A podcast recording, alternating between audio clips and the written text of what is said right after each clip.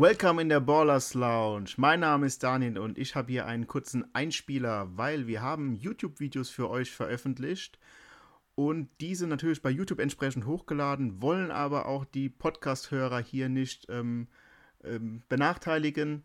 Somit haben wir die Tonspur für euch herausgefiltert und ihr könnt das Ganze auch als Podcast genießen.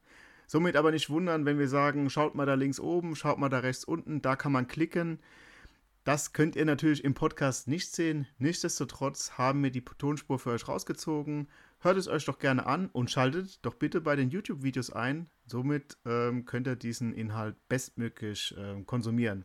Wir freuen uns. Lasst ein Like da, lasst ein Subscribe da. Habt euch lieb. Macht's gut. Willkommen in der Ballers Lounge. Schön, dass ihr wieder eingeschaltet habt. Ähm, wir sprechen jetzt über Woche 2 einen kleinen Vorausblick. Welche Spieler sind gestiegen, welche sind gefallen, ähm, was sind vielleicht gute Value Plays. Und wie immer mache ich das Ganze natürlich nicht alleine. An meiner Seite der Daniel. Servus Leute, willkommen in der Borders Lounge und wir schauen voraus auf die Woche 2. Woche 1 war schon sehr erfolgreich, wir sind zufrieden mit unseren Ergebnissen, aber das kann noch besser werden und deswegen nehmen wir euch wieder mit auf die Reise. Gehen heute mal ganz grob nur so im groben Feinschliff kommt noch in die Analyse rein, welche Spieler ihr mal beobachten solltet und schauen natürlich auch so ein bisschen nochmal zurück auf Woche 1, welche Spieler denn wirklich heftig abgeliefert haben und voraussichtlich auch nächste Woche, also in Woche 2 wieder abliefern werden. Also was ich auf jeden Fall mitnehme, was, was ich ziemlich krass fand, also diese Blockbuster-Trades wie ähm, Adams und Hill, die zwei Jungs haben gleich mal gezeigt, dass sie auch im anderen Trikot gut abliefern können. Ja, absolut. Die Qualität ist da halt einfach da, ne? Und ähm, man muss ja auch sagen, dass beide Teams quasi Haus und Hof verkauft haben, um die Spieler zu bekommen. Und ähm, natürlich werden die dann der, der Dreh- und Angelpunkt der Offense sein. Ähm, hat natürlich auch riesen Auswirkungen auf andere Spieler. Ähm, aber das muss man jetzt mal abwarten. Ne? Also gerade so Woche 1 ist dann schon mal ein guter Indikator, was, was das Coaching-Staff sich auch so vorstellt für die Saison. Natürlich wird da immer noch ein bisschen dran gefeilt und es wird jetzt gerade nach Woche 1 bei den Teams, die verloren haben oder wo es nicht so gelaufen hat, wird es noch ein paar Änderungen geben. Gerade San Francisco ist da für mich ein gutes Beispiel. Aber an sich, ähm, ja, ähm, die Top-Receiver haben alle abgeliefert, egal ob es Chase, Cup, Jefferson, ja, die, Till, waren alle, waren alle da, waren alle ready. Und ähm, Genau. AJ, AJ, Brown fand ich richtig krass, weil ähm, der hat ja gefühlt 80% der Passing Yards von Hertz bekommen. Ja, absolut.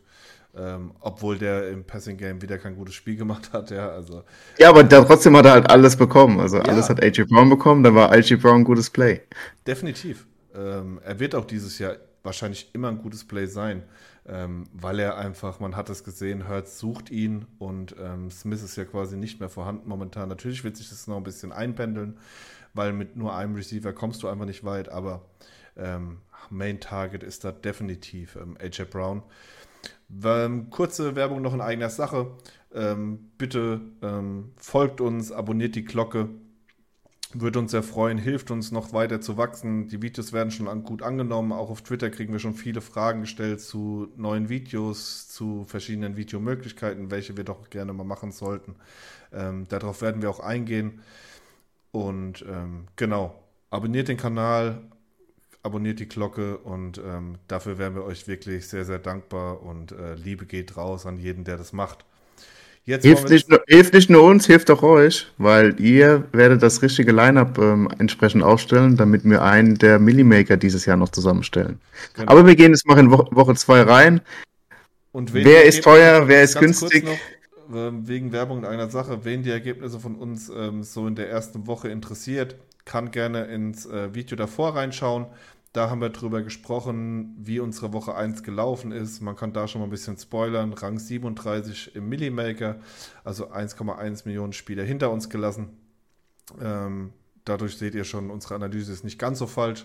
Und wir ähm, wissen schon, was wir euch mit auf den Weg geben, weil wir wollen natürlich mit euch zusammen noch erfolgreicher werden. Wir wollen, dass ihr erfolgreich DFS spielt und dadurch natürlich auch noch viel, viel mehr Spaß an der ganzen, an der ganzen Sache habt. Jetzt gehen wir mal rein in Woche 2. Was sind da so die interessanten Spieler. Ähm, wie immer werden unsere Videos zu Running Backs und so weiter noch folgen und natürlich auch wie immer freitags dann die Top Stacks für uns, ähm, weil da kann sich natürlich noch viel ändern durch Verletzungen. Auch jetzt sind ja noch einige ähm, Spieler fraglich. Was ähm, für Woche 2 für mich sehr auffällig ist, dass die Preise direkt extrem gestiegen sind. Bestes Beispiel ist ähm, Barclay, Barclay, der in Woche 1 noch bei 6-1 war, Monsterspiel hingelegt und direkt hochgeklettert auf 7-3. Ähm, aber auch für 7-3 für mich in dieser Woche ein absolutes Must-Play. Spielt zu Hause, spielt gegen Carolina, ähm, gegen die Panthers ähm, und äh, ist für mich schon wieder immer noch underpriced. Natürlich, ähm, DraftKings macht das natürlich auch nicht so, dass die direkt um 3.000, 4.000 steigen. Deswegen werden wir jetzt noch ein, zwei Wochen vielleicht zu einem Preis kriegen, wo man ihn spielen muss. Danach wird er sich ähm, in meinen Augen so in diesem 8-2, 8-3er Bereich ähm, hinter Taylor und McCaffrey ähm, einpendeln. Ja, auf jeden Fall. Also Barclay war mega in der ersten Woche. War auch interessant, dass er wirklich extrem viele Targets bekommt, diese auch ähm, entsprechend gut auch umsetzt und einsetzt. Und ja, also er ist für ähm, 7000 gegebenenfalls immer noch ein spielbarer Spieler. Für mich ein Must-Play diese Woche, kann ich jetzt schon sagen. Ähm, spielt gegen eine relativ schwache Lauf-Defense. Ähm, Carolina hat auch diese Woche relativ viel zugelassen. Das seht ihr auch hier. Ähm, an Rang 29 von den Defense gegen den Lauf. Und Buckley ist da für mich ähm, einen, den ich diese Woche auf jeden Fall haben möchte. Ja, also Carolina hat in der ersten Woche ja gegen die Browns gespielt. Nick Chubb hat, war relativ unauffällig, wenn man das mal so sieht, aber Nick Chubb hat einfach mal 140 Rushing Yards gehabt. Genau. Und hat aber keine, hat halt eben keine Touchdowns gehabt, weil die alle Kareem Hunt abgeschmatzt hat. Hätte er diese Touchdowns bekommen, wäre er der Running Back Nummer 1 in Woche 1 gewesen. Ja, es waren, glaube ich, 140, genau, so hab's im Kopf, 141 Rushing Yards, ähm, entsprechend viele Attempts und die Giants haben nur Barclay als Running Back, meiner Meinung nach. Somit könnte Barclay auch 140 Rushing Yards generieren. Das größte Problem bei Chubb ist halt, ähm, er ist für mich für diese Woche trotzdem sehr interessant für 7-1, weil sie zu Hause spielen gegen die Jets ähm, und ja. nicht jede Woche Hand die Touchdowns machen wird.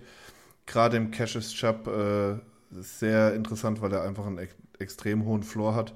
Was ihm halt einfach fehlt, sind die Targets. Ne? Das ähm, ist halt bei ihm einfach schon immer das Problem. Du brauchst diese 100 Yards, du brauchst den Touchdown, damit er dann auch wirklich ähm, in Turnieren interessant wird.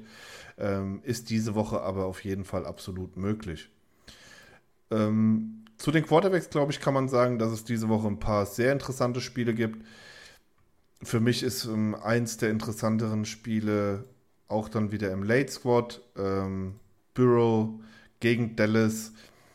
Dallas ähm, hat eine starke Defense, hat auch gegen Tampa wirklich richtig, richtig gut ausgesehen. Glaube aber, dass die Offense mit Cooper Rush ähm, sehr hängen wird. Und Burrow kreiert einfach mit Chase immer Möglichkeiten. Und dadurch ähm, ist es für mich eine sehr gute Combo diese Woche. Die Preise sind auch noch völlig okay. Chase mit 8000, wenn man sich hier mal den Unterschied ansieht zu ähm, Cooper Cup, der mittlerweile schon wieder bei 9,9 angekommen ist. Wahnsinn. Ähm, damit halt wirklich kaum noch spielbar in meinen Augen, weil du einfach zu viel verzichten musst. Ähm, du kannst ihn als Single Stack mhm. spielen oder auch als Double Stack, klar. Ähm, aber es wird halt extrem teuer und du brauchst ähm, extrem viel Value Plays auf den anderen Positionen. Das ist immer wir, so sag, wir sagen immer so, vom Salary für Turniere soll das zwischen drei und vier mal das Salary sein, was bedeuten würde, Cup muss 35 Punkte euch mindestens bringen, was natürlich möglich ist, was ein Cup auch liefern kann. Aber dann braucht er halt schon ein sehr gutes Spiel, ja. Also dann braucht er zwei Touchdowns und 140 Yards und, und, und, und. Genau. Alles möglich mit Cooper Cup, weil er einfach eine Maschine ist. Aber ja, wird schwierig. Und ähm, ja, LA ist jetzt nicht so geil gestartet. Die werden sich natürlich rehabilitieren und auch Atlanta ist ein anderer Gegner wie die Bills. Aber muss, man muss erstmal zeigen. Und ähm, Atlanta hat einen, einen guten Spieler und das ist ein guter Cornerback. Also der darf auf jeden Fall Cup äh, schön an der, an der Seite kleben. Genau, und für mich ist dann halt, ähm, das ist ähnlich wie in Woche 1 mit den Chargers und den Chiefs. Ne? Ähm, es gibt mehrere interessante Spiele, ähm, gerade wenn ich mir die, die Cornerback-Wide Receiver-Matchups angucke, ähm, ist auch hier Devonta Adams wieder ein unfassbar interessantes Play, auch ein Chase ähm, gegen Dallas, weil wir wissen auch, Dix lässt relativ viele Yards zu. Und deswegen würde ich dann doch eher auf die gehen als auf den Cup. Nicht, weil ich Cup nicht mag oder weil ich nicht sehe, dass er das abliefern kann. Ähm, aber ich spare hier halt einfach 1300 beziehungsweise sogar fast 2000 für einen ähnlich starken Receiver, weil wenn wir uns Chase angucken, auch hier wieder total abgeliefert, auch wieder über 31 Punkte, aber ich kriege ihn halt um, um einiges günstiger und kann dadurch natürlich insgesamt mein Team ähm, besser verstärken. Und Chase hatte zweimal echt Pech, muss man sagen. Da ging es ja um Millimeter, wo er noch einen weiteren Touchdown verpasst. Ja. Also Chase war auf jeden Fall da und on point, äh, on fire. Und Adams auf jeden Fall für mich auch super interessant gegen äh, Arizona. Das wird, ist auch ein Spiel, das man fokussieren sollte. Das wird ein Spiel sein, das aller Voraussicht nach auch ein hohes Over-Under haben wird.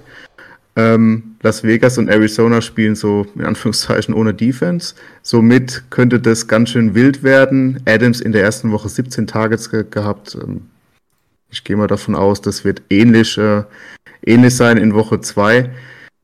Gerade gegen relativ schwache, wir haben es gerade, äh, wir haben es im vorherigen Video schon angesprochen, die, ähm, die Cheese, äh, ähm, die, die, die Cardinals Cornerbacks sind nur so mittelmäßig. Ähm, genau. Da hatten Adams auf jeden Fall ein gutes Matchup und auch wenn er sehr, sehr teuer ist, aber erste Heimspiel zu Hause für Las Vegas ähm, mit einer Niederlage gestartet.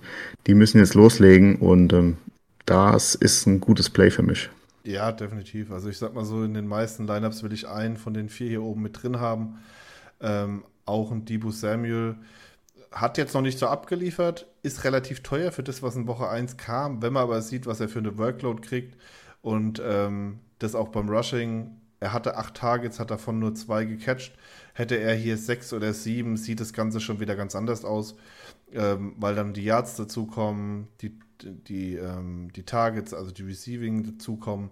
Und er hat halt immer noch diesen Rushing-Touchdown-Upgrade, weil er halt einfach da auch mittlerweile viel eingesetzt wird. Und jetzt gerade mit dem Ausfall von Mitchell wird es wahrscheinlich nicht weniger. Er wird sich mit Wilson das Backfield so ein bisschen teilen. Und ähm, deswegen glaube ich, gegen Seattle zu Hause bei normalem Wetter in San Francisco und nicht in der Regenschlacht ähm, ist er für mich auch ein sehr ja. interessantes Play, weil wahrscheinlich ihn noch einige ähm, umgehen werden, gerade wegen der Leistung in Woche 1, gerade wegen Trey Lance und ich ja immer Spieler dabei haben will, die vom Feld relativ wenig gespielt werden, um einfach die Möglichkeit zu haben, da das Feld zu schlagen. Dafür, dass es so ein Katastrophenspiel war und die San Francisco auch nur 10 Punkte gemacht haben, sind 13 Fantasy-Punkte für einen einzelnen Spieler gar nicht mal so verkehrt. Und du hast gesagt, 8 Targets, aber nur 2 Receptions. Ja, die Wetterumstände ähm, sprechen meiner Meinung nach Samuel ein bisschen frei. Normalerweise fängt er davon dann sechs Stück und dann sehen auch die Yards natürlich entsprechend höher aus, die, die, die Targets, ähm, ähm, die Receptions steigen, dadurch die Punkte entsprechend. Also Samuel war schon sehr viel involviert, weil vorher hat es ja auch gelesen, er ist ein bisschen angeschlagen etc. Er wurde schon viel eingesetzt und ähm, ich denke, durch Mitchell aus, durch den Mitchell-Ausfall wird es eigentlich eher mehr. Und gegebenenfalls muss man mal schauen, wenn Kittel auch wieder raus ist, ähm, ist Samuel ein sehr gutes Play für die Woche 2. Ja, Kittel hat an allen Ecken und Enden gefehlt, egal ob es im Laufer oder auch im Pass. Ähm, das muss man einfach sagen, er ist ein unfassbar wichtiger Faktor. Und ähm, man muss für San Francisco einfach hoffen, dass er schnell wieder zurück ist und dass er vielleicht wieder sogar fürs nächste Wochenende fit ist. Es gibt diese Woche aber, und das ist das Schöne in den ersten Wochen, es gibt wieder einige Plays, die wirklich interessant sind. Einzeln werden wir dann natürlich nochmal auf unsere Top 3 bzw. Top 5 in den einzelnen Positionsgruppen in den nächsten Videos eingehen. Ähm, ein paar kann man euch aber schon mal zeigen. Ähm, und für mich ist da ganz klar mit oben dabei ein Barclay spielt zu Hause gegen Carolina für 7-3. Auch ein Swift für 7000 zu Hause gegen Washington. Absolut Top-Play. Und selbst weiter unten wenn wir sehen, was ein Gibson an Workload bekommen hat, gerade im Passing Game, natürlich, eins ist klar, diese acht ähm, Targets, die wird er nicht jede Woche haben. Wenn es aber so weitergeht, wird er immer zwischen drei und sechs Targets liegen. Das reicht mir schon für jemand, der ähm, noch 14 bis 17 Rushing Attempts hat, weil er hat dann einfach seine 22 Attempts. Das möchte ich immer auch so haben.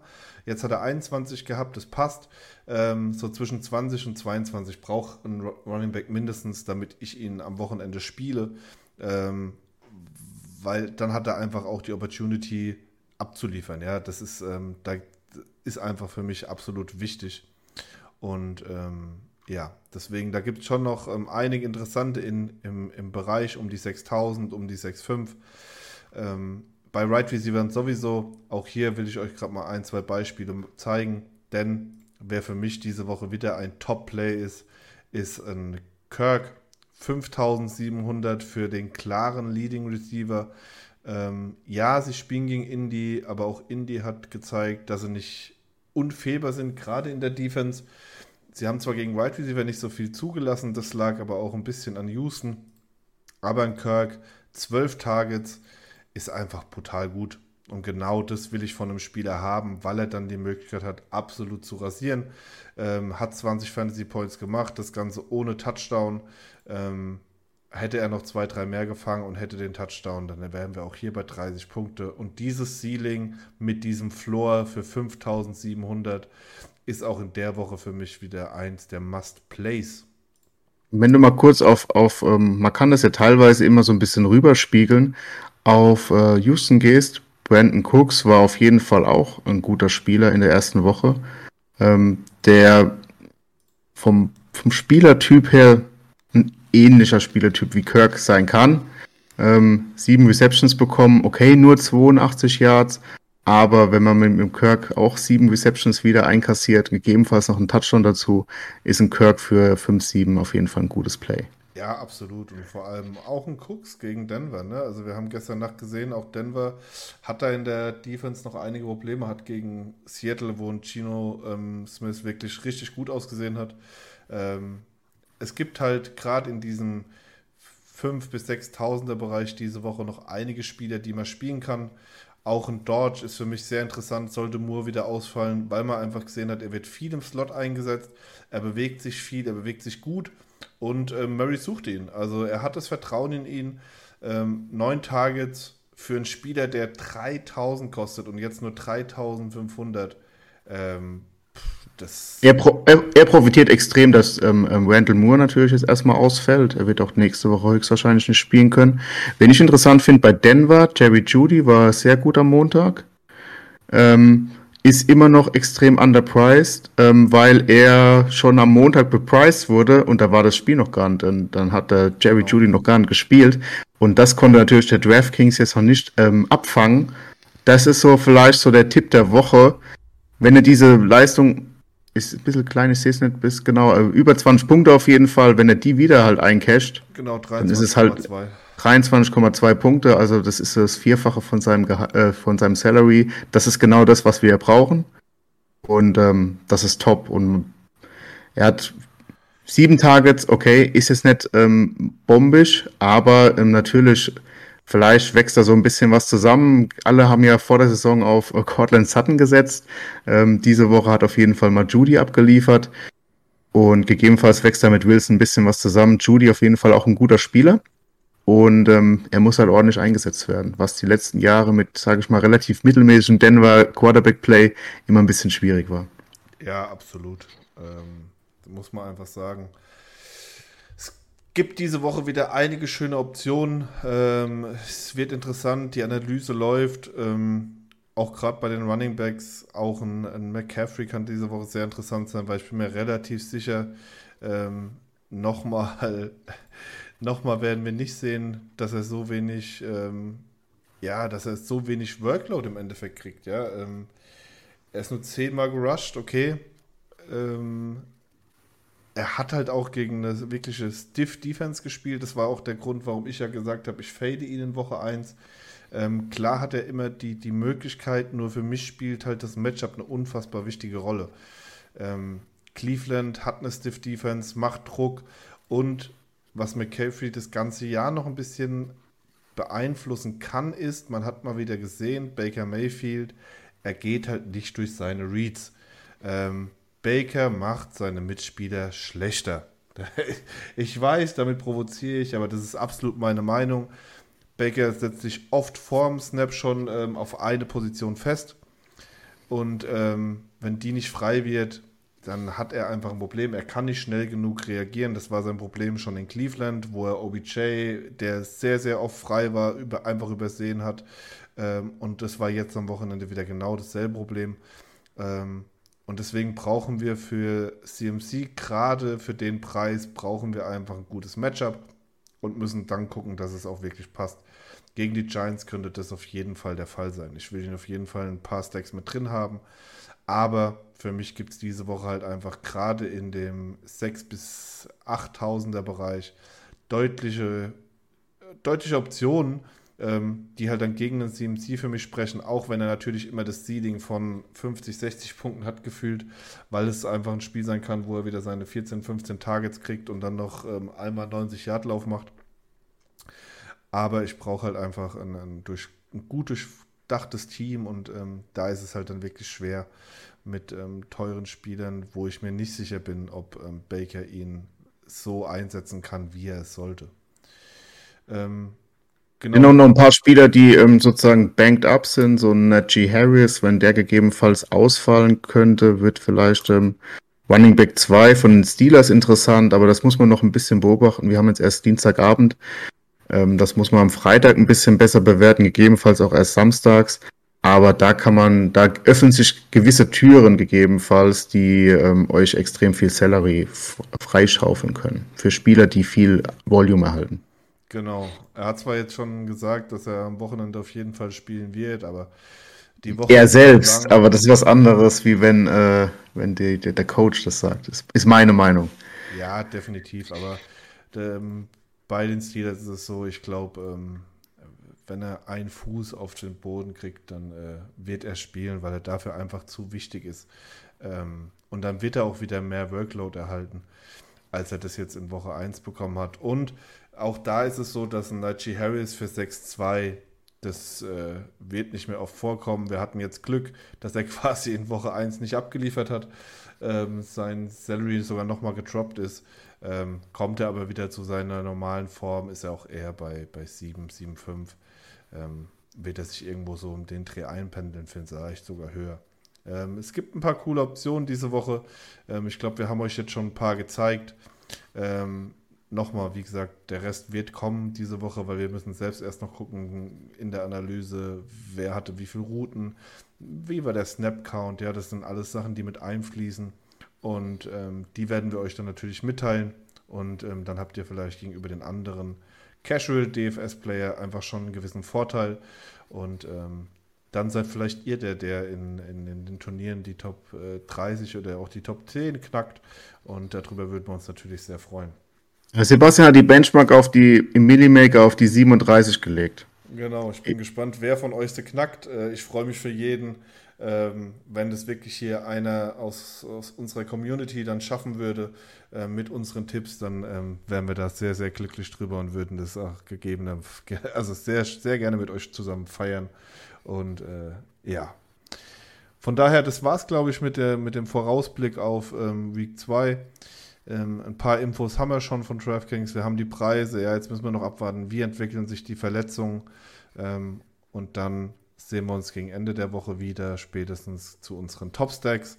Ähm, aber vielleicht wird ja das eine oder andere Video noch in der Woche erfolgen. Ähm, wir wünschen euch eine, eine, gute Woche, bleibt gesund, ähm, freut euch aufs Wochenende. Donnerstag geht es ja schon wieder weiter mit Chiefs gegen, ähm, Chiefs gegen Chargers. Ähm, ein Monsterspiel, also auch da wird es wieder eine kurze Nacht, weil das darf man sich einfach nicht entgehen lassen. Freut ich habe Urlaub und ich werde es mir reinziehen. ja, ich habe keinen Urlaub. Ich habe Freitag sogar einen relativ vollen Terminplan, aber ähm, ich werde es mir definitiv nicht nehmen lassen. No excuses. Auf jeden Fall. Ähm, danke, dass ihr eingeschaltet habt. Denkt dran, den Kanal zu abonnieren. Teilt euren ähm, Freunden mit, ähm, dass es uns gibt. Und wenn ihr irgendwelche Fragen habt oder auch Videowünsche, kommt auf Twitter, ähm, schreibt uns an, verlinkt uns und dann ähm, werden wir darauf eingehen und werden natürlich, weil wir machen den Content im Endeffekt für euch und wenn ihr da Wünsche habt, probieren wir die natürlich zu erfüllen, falls es uns möglich ist. Danke, dass ihr eingeschaltet habt. See you again. Abonniert uns. Ciao.